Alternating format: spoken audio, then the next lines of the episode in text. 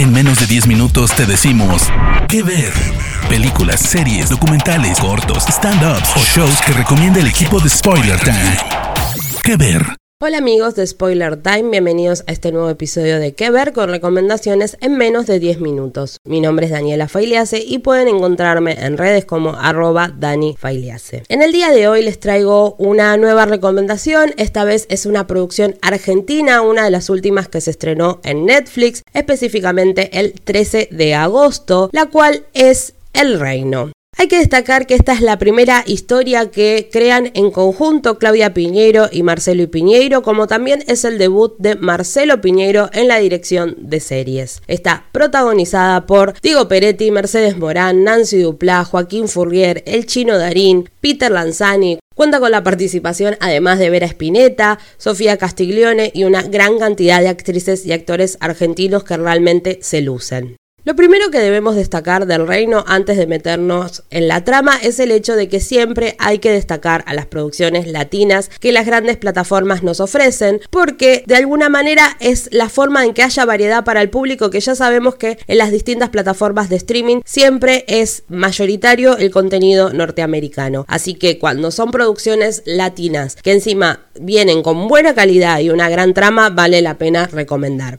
En el caso del reino vamos a conocer a Emilio Vázquez Pena, que es el personaje interpretado por Diego Peretti. Él es un pastor evangélico de la Iglesia del Reino de la Luz que se postula como vicepresidente de Argentina, que todo cambia cuando su compañero de fórmula es asesinado en pleno evento por el cierre de la campaña electoral. A partir de ese momento, Vázquez Pena debe decidir si se convierte en el próximo candidato a presidente o no. El problema es que en medio de esto tenemos la resolución del asesinato y a la vez el peligro de que muchos secretos comiencen a salir a la luz. Es por eso que el reino, primero que nada, se mete en el lado oscuro de la religión y que justamente lo que debemos confesar que en Argentina generó muchísima polémica, justamente por meterse en los vínculos que en el caso de esta ficción muestra que la iglesia del reino de la luz tiene vínculos con dinero sucio y secretos mucho más oscuros que se relacionan justamente con el asesinato que da inicio al conflicto de esta temporada.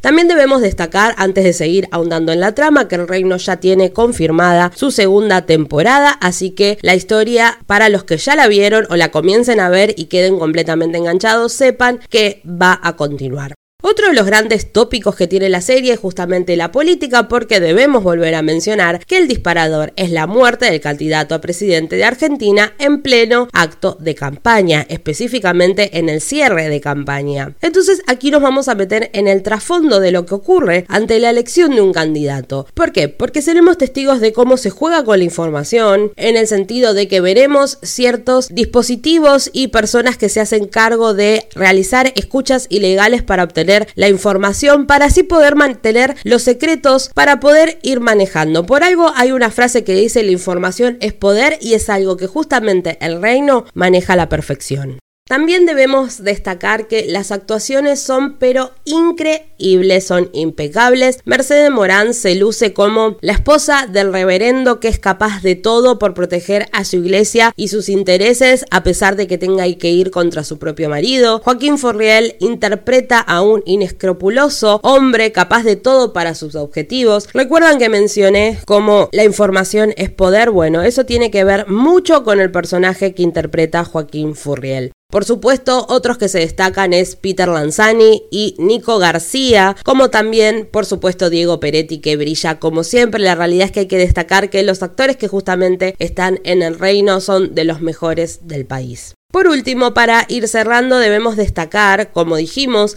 las producciones latinoamericanas. Por eso debemos reconocer que detrás del reino hay muchísimo trabajo, porque tengan en cuenta que se llevó más de 1.300 horas de rodaje. Tuvieron alrededor de 3.300 extras que participaron en distintas escenas, como por ejemplo la del cierre de campaña, las reuniones en el templo, que justo tuvieron la suerte de que algunas cosas pudieron llegar a rodarlas antes de que comience la pandemia. También es importante que se utilizaron más de 50 locaciones, tanto de exteriores como en interiores, como también se grabó escenas en lo que es la provincia de Buenos Aires, como también al norte del país, en Jujuy. La realidad es que también para lo que es el vestuario ustedes podrán ver cómo está cuidado cada detalle de cada personaje porque se utilizaron más de 100 prendas. Entonces la realidad es que se tardó tres meses para poder darle vida a los personajes, no solamente en cuanto al guion y la actuación, sino también diseñar sus propios estilos. Tengan en cuenta que el vestuario del pastor Emilio, el personaje de Peretti, fue un 90% de la realización del vestuario porque se gastaron en hacer sus trajes, las chaquetas, las camisas, hasta el pijama que utilizaba era específicamente para la serie, así como también a la fiscal Candia, que es el personaje de Nancy Dupla, también se le hicieron chaquetas y vestidos específicos para esta serie, así que realmente fue muy importante a nivel producción y a nivel apuesta que tuvo el reino. Y por último, para ir cerrando, debemos destacar que la cantante argentina Kazú es quien interpreta la apertura de la serie que se titula Sobre mi tumba, que justamente fue creada por Kazú y Nicolás Compton, que es el compositor musical de la serie. Así que si le gustan los policiales, lo que tiene que ver con política y lo que tiene que ver con religión, El Reino es una gran opción porque logra ensamblar estos tres tópicos a la perfección y además está confirmada la segunda temporada, así que si todavía no la vieron, recuerden que está disponible en Netflix. Y ahora sí, me despido, mi nombre es Daniela Failease, me encuentran en redes como arroba Dani y sigan escuchando más que ver acá en Spoiler Time. Chau chau.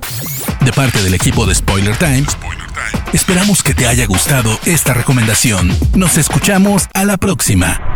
¿Qué ver?